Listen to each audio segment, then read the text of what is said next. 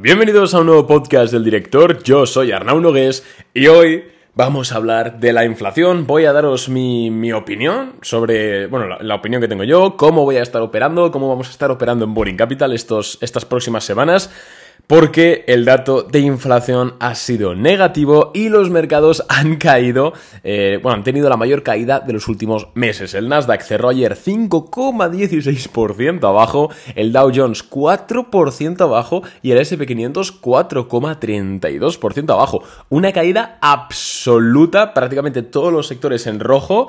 Em, y bueno, ahora os voy a comentar nuestra operativa en Boring Capital y lo que hemos estado haciendo porque creo que es interesante de cara al siguiente dato de inflación o al siguiente escenario, bueno, que, pues, que podáis eh, aprender o bueno, tomar en cuenta lo que hemos hecho, ¿vale? En primer lugar vamos a hablar de los números objetivos. Eh, tenemos la inflación se presenta, digamos, en dos índices bueno, variables principales. Uno es el, PCI, el IPC, el índice de precios de consumo, que ha sido del 8,3%. Se esperaba que fuese del 8,1% y el mes anterior, es decir, en julio, el IPC fue de 8,5%. Es decir, si tú miras la gráfica del IPC en los últimos 12 mm, meses, puedes ver como este mes, el mes de agosto, es el, tercer, es el segundo mes consecutivo de bajada. Bien, pero es que hay otra variable que es el Core PCI, o traducido al español, la inflación subyacente. La inflación subyacente es bueno, la variación de precios en una economía durante X tiempo sin contar la energía. ¿Y por qué es importante el Core PCI o la inflación subyacente? ¿Por qué es importante considerarla? Porque mide el grado de, bueno, mide la cantidad de inflación que está, digamos, instaurada en el sistema, es decir, la inflación que ya es estructural. ¿Por qué? Porque la inflación se puede disparar mucho si de repente pues, los precios de la energía se disparan por un factor externo, como puede ser la guerra en Ucrania, o como fue el, embargo petrolero después de la guerra del Yom Kippur hace 40 años, etcétera, ¿vale? Entonces, una inflación alta, pero que es prácticamente debida en su, en su casi totalidad a la subida de precios de la gasolina o de la energía, pues no es tan preocupante, porque sabes que en el momento que la gasolina baje, vas a estar en niveles, entre comillas, normales. Sin embargo, si el IPC subyacente es el que está alto y no para de crecer, es decir, eh, lo que está creciendo los precios son eh, la comida, eh, los consumer defensive, los servicios, cosas del día a día y que son estructurales en la economía, sí que tienes un problema. Y aquí es donde viene lo peor, ya que se, se esperaba un IPC subyacente del 6,1% interanual, finalmente ha sido del 6,3%, es decir, dos decimillas más, y no obstante, es, eh, hay un pico, si tú ves la gráfica, el IPC subyacente no es como el IPC normal, que está de bajada, sino que ha sido la más alta desde abril de 2022. Es decir, ha superado las cifras de junio, de julio y de mayo, ¿vale? Entonces, el IPC subyacente se está disparando, lo cual la lectura es muy sencilla y es que hemos tenido tanto tiempo los precios de la energía altos que poco a poco esa inflación se ha trasladado al sistema, es estructural. Entonces, esto, para concluir, es un desastre, es lo peor que puede pasar y la Fed es lo último que quiere. Entonces, el mercado ha leído, ostras, van a tener que ser más agresivos durante más tiempo y vamos a caer. Y el mercado ha caído. Ahora bien, el mercado era, quiero decir, ¿era esperable que cayese el mercado? Porque yo digo que sí. O sea, si revisáis, por ejemplo, mi Twitter, a J. Nogues, me podéis encontrar ahí, veis como el 11, el 10, el 11 de agosto, es decir, uno o dos días antes del tema de la inflación, no paré de dar por saco de, chicos, me huele mal, la bolsa está subiendo antes de un dato crucial, ya sabéis que esto no mola nada. Ahí lo podéis comprobar, está ahí. Y en Instagram, tres cuartos de lo mismo. También pues historias de chicos, eh, hoy mañana es el dato de inflación, hoy el mercado está subiendo un 1%, yo vendería. Y de hecho, en Boring Capital, eh, que bueno, es nuestro servicio donde damos ideas de inversión, proponemos una cartera, información diaria, informes, de hecho ayer comentamos la inflación, nada más salió, bueno, un montón de contenido premium para gente que tiene más de 2.000, 3.000 euros para invertir, em, pues les dijimos eso, ¿no? Eh, chicos, em, como un día antes, les dijimos, a ver, nosotros, yo, plantearía en vender posiciones que tengo plusvalías, recortar posiciones, incluso quedarme cash, porque pinta mal, pinta que esto, aquel dato no va a llegar y si no llega, al carajo todo.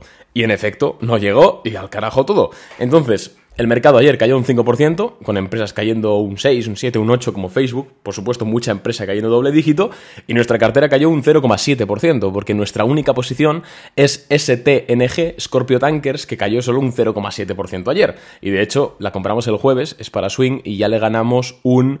Te lo voy a decir ahora en directo. A ver. le ganamos un 6,5%, o sea, y ya tenemos el stop movido a stop win, o sea que eh, bien, ¿sabes? Quiero decirte, nos hemos protegido súper bien y lo que ha sido un día eh, catastrófico para el mercado, para nosotros ha sido un día más en el cual, oye, pues casi no hemos sufrido nada y de hecho la única posición que tenemos la tenemos en verde. Entonces, con esto lo que te quiero comentar es que siempre, siempre, siempre que veas que hay un dato, un día señalado en el calendario, esto lo hemos hablado muchas veces, tanto en el curso como en podcast, siempre que hay un día señalado en el calendario con un evento económico importante, vale, por ejemplo, en este caso, por seguir con el ejemplo, ¿no? Eh, los datos de inflación, si el mercado los 2, 3, 4 días antes de ese dato ha estado subiendo, eso es peligro, vende, vende, aunque luego el dato sea bueno y el mercado se dispare, oye, la probabilidad no está a tu favor. Siempre que haya un movimiento alcista antes de un, de un, sí, de un evento marcado en el calendario importante, yo vendería o liquidaría parte de las posiciones, etc. ¿Por qué? Porque es que el mercado, cuando está subiendo antes de un evento, está descontando una señal positiva. Y sobre todo en entornos macroeconómicos como el que estamos ahora, la probabilidad de esto era baja. Además, lo acabo de ver ahora porque estoy revisando el canal de Boring Capital, el día, eh, ayer fue 13, pues el día 12, un día antes, avisamos a los clientes de que la Fed de Cleveland sacó un informe con una previsión de los datos de inflación y decían que iban a ser peor de lo esperados. Es que hasta la Fed de Cleveland nos decía que, oye, cuidado. Y nosotros lo que hicimos fue decirles a los clientes, oye, eh, tened precaución, porque seguramente si los datos no llegan, esto se va al carajo y hay muchas, muchos argumentos para pensar que puede ser así. Entonces ahí está, muchos me han dado las gracias, incluso por Instagram, que lo puse también por Instagram de forma gratuita. Muchos me han dado las gracias de, oye, gracias, me has ahorrado una, una palmada bastante interesante de dinero. Entonces, eh, interesante, hay que estar siempre alerta, chicos, no, no podéis invertir en bolsa sin estar encima, al menos ya no encima de todo, eh, a nivel de oh, cualquier noticia de cualquier empresa, sino de las noticias generales. O sea, no se te ha podido escapar esto de la FED de Cleveland, tío, si estás invirtiendo. Y si te da pereza buscar, pues tienes, insisto, en Boring Capital es que me pongo muy pesado, pero joder, dejadme ponerme una medalla porque lo hemos hecho muy bien, la verdad. En, en, Boring Capital pasamos un informe, un resumen de unos 3 minutos, 4 minutos en audio todos los días de con lo más importante. Es que así lo tienes todo sintetizado, ya curramos nosotros por ti, que es un poco la gracia. Entonces, entonces eso, a ver, ¿qué cabe esperar del mercado después de estas caídas? Pues yo creo que más caída, más ajuste. Vemos que la caída de ayer fue eh, abrimos en, el Nasdaq en 11.900 eh, dólares, bueno, puntos, y cerramos en 11.600, es decir, fue se fue desangrando poco a poco. Eso, en mi experiencia, me indica que vamos a tener, seguir un par de días más con un ajuste, con una corrección. Eh, no sé si buscaremos nuevos mínimos. No, no creo que busquemos, no, no lo sé, no, no, quiero tampoco augurar nada. De hecho, bueno, lo que os digo en mi cartera, en el swing trade de Boring Capital estamos ahora mismo solo con una posición abierta, que es STNG, como hemos dicho, que con un stop win a un 4,7%, es decir, que si de repente se le, le da por caer a la acción, ganamos un 4,7% mínimo y no tenemos nada más. Así que yo estoy expectante, estamos un poco con, las antenas puestas, ¿vale? Y es un poco lo que recomiendo yo. No hagáis el loco, no hagáis la de compra al dip, porque no, pues vale, porque yo no lo veo tan claro. Sí que creo que podemos buscar zonas más bajas, no sé, insisto, si mínimos de 52 semanas, pero zonas más bajas seguro, o casi seguro. La semana siguiente tendremos la decisión de la Reserva Federal de subida de tipos de interés, y ahí os voy a dar ya un adelanto. Si el mercado cae hasta ese día, ¿vale? Seguramente suceda lo contrario a lo que sucedió ayer. Es decir, cuando el mercado está haciendo un movimiento, por ejemplo, bajista en este caso, antes de un evento, lo más probable es que después del evento suba. Y al contrario, que es lo que sucedió ayer, ¿vale? Cuando el mercado sube antes de un evento, lo, posible, lo más posible es que después del evento caiga, ¿vale? Son cositas, son cositas que te las da llevar muchos años ya viendo pantallitas con gráficos.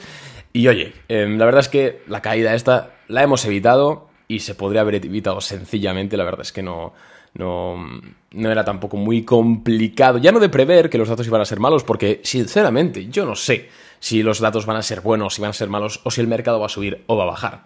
Yo lo que juego es con estadística, yo juego con la probabilidad, con los ratios riesgo-beneficio. Siempre puede suceder cualquier cosa. La pregunta es, ¿estadísticamente voy a ganar? Y si la respuesta a esa pregunta es no, entonces no operamos. Y por eso es que estamos siendo rentables en un entorno de mercado tan complicado, porque en septiembre, señores, el mercado os lo voy a decir ahora que tengo la pantalla delante, el mercado en septiembre ha caído un 10% y nosotros estamos en positivo. ¿Cómo es posible? Bueno, el Nasdaq ha caído un 10%. ¿Cómo es posible? Pues por esto, porque solo entramos en posiciones estadísticamente ganadoras. Y cuando nos sale mal, perdemos poco capital. Y cuando nos sale bien, ganamos mucho. Así, es que solo se puede hacer así. Y ya no te digo yo que nos contrates. Que bueno, visto la situación, oye, yo, está mal que lo diga, lo sé, pero nos la hemos sacado aquí, las cosas como son. Llevamos unos meses bastante bien desde que hemos vuelto, lo estamos haciendo de puta madre. Pero ya no es que me contrates a mí, tío, es que si te gusta ir por libre, coño, por favor eh, entiende la estadística y entiende la probabilidad que tienes de cada victoria antes de entrar en cualquier movimiento. Porque la de mensajes directos que en Instagram, por ejemplo, que he tenido con Arnau, tío, estoy pillado en no sé qué acción, 15%, compré hace dos días pensando que el dato iba a ser bueno, es enorme. Es enorme. Y si esas personas, estoy seguro que si esas personas hubiesen entendido eh, cómo se valora la, probabilidad a la hora de entrar en una acción y hubiesen dicho, ostras, pues mira, oye, eh, me voy a esperar porque el dato de inflación al final es imprevisible y no voy a operar. Pues hubiesen ahorrado, y no miento, miles de dólares y miles de euros. Y esto te puede pasar a ti, igual te pasa a ti. Entonces al final, yo creo también que cuando tú inviertes en bolsa, a no ser que seas millonario, eh, son con unos ahorros que te has ganado trabajando o que son de una herencia, por ende se ha ganado trabajando un familiar tuyo. Y yo creo que se merecen el mínimo respeto de al menos estudiarte, tío. Estudiar un poco lo que vas a hacer antes. O contratar a alguien que lo estudie por ti, que es el caso de Boring Capital. No sé, es un poco mi, mi visión. Pero bueno, nada más chicos. Espero que os haya gustado el podcast, espero que hayáis, bueno, visto otra demostración más de, mm, de, cómo se comporta el mercado ante un dato importante, que es que llevamos haciendo esto desde enero. Desde enero llevamos, bueno, desde febrero llevamos jugando a esto de mañana es el dato de no sé qué, va a pasar esto. Y de las siete veces que ha habido, hemos acertado seis. Entonces, eh, ya es hora de aprenderlo. Venga, va, chicos. Eh, un abrazo y muchas gracias por escuchar el podcast. Por cierto, tenéis el link a Purin Capital aquí en la descripción. Ah, igual vamos a subir, seguramente subamos los precios próximamente. Así que si te interesa, yo me daría prisa. Chao.